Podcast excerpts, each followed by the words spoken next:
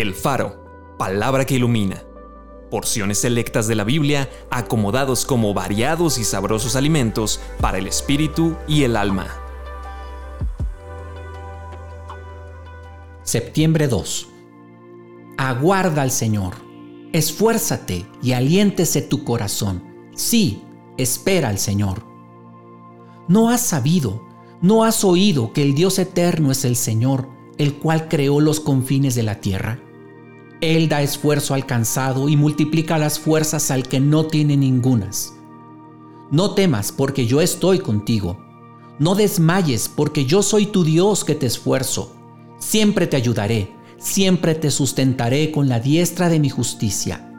Fuiste fortaleza al pobre, fortaleza al menesteroso en su aflicción, refugio contra el turbión, sombra contra el calor porque el ímpetu de los violentos es como turbión contra el muro.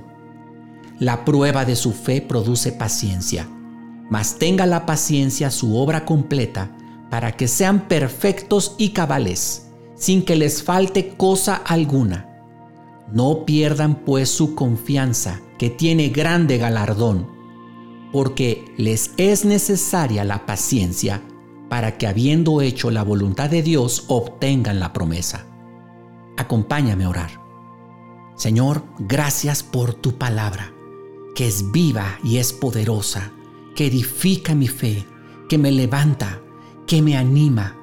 Gracias porque tú me recuerdas que yo no debo temer en cualquier cosa y adversidad que pudiera venir en este día, porque tú estás conmigo porque tú eres ese Dios que me esfuerzas, que me ayudas y que me sustentas. Confío en ti, Señor.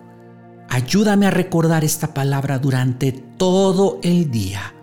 Te lo pido en el nombre de Jesús. Amén.